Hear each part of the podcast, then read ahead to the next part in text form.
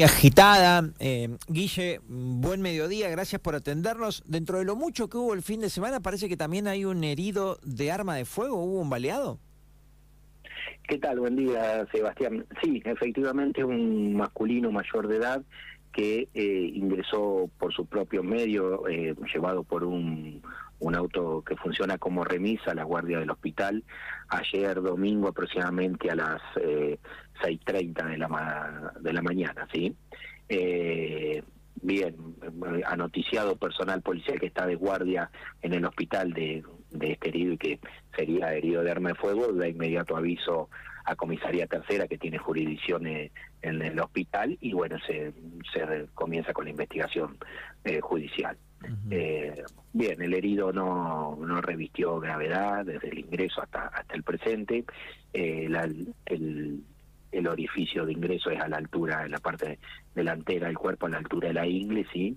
y ha quedado alojado lo que sería uno de los glúteos de, de esta persona, y bueno, estaban evaluando desde el nosocomio eh, si era conducente eh, tratar de extraerle el proyectil o no, ¿sí?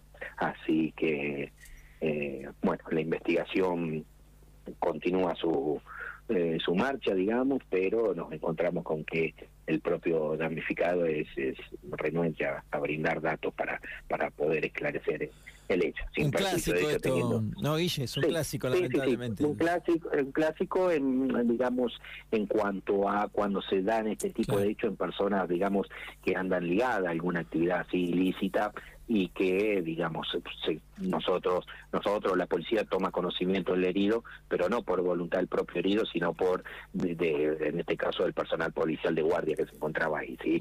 Pero no es de intención del, del herido eh, dar carácter de formal denuncia, ni que se active una investigación, eh, nada, yo la, la, llevo a cabo de oficio porque se utilizó un arma de fuego. Disculpame si me... Eso, disculpa, sí. disculpame si lo dijiste, ¿qué edad tiene el, la, la, víctima? Es, tiene unos 25, no lo tengo preciso bien, pero alrededor de 27, 28 años. Bien, bien. ¿Y, eh, y, y en teoría gente con antecedentes, con problemas o no? ¿Habría sido otro tipo de...? de no, no, no, no, no. En principio es, es gente que, que, es conocida, así, de como uh -huh. suele decir la, la, policía del ambiente policial, de ingresos y demás. No te puedo certificar de existencia de condenas penales, eh, pero, pero sí gente que se relaciona de alguna manera con, con el mundo del delito, sí. Y es una de las causales por las cuales eh, este tipo de hechos tratan ellos le llaman de resolverlo después, sí, por su cuenta y, y tratan de evitar que la justicia investigue. ¿sí? La, la, la, última es una, preguntón, una pregun sí. preguntonta. Cuando es en la ingle, si a veces es un tiro desde lejos, alguien que pasó como vemos en una serie, en una moto y tira un tiro, o a veces en medio de esto de ajuste de cuenta, voy, no te quiero matar, te pego un tiro en la pata, en la la...